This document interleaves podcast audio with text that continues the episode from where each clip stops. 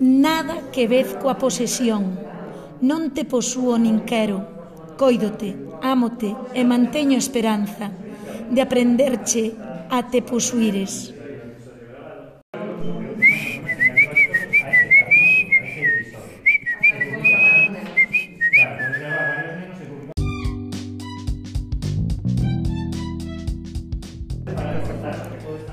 Capítulo 1 capítulo 2.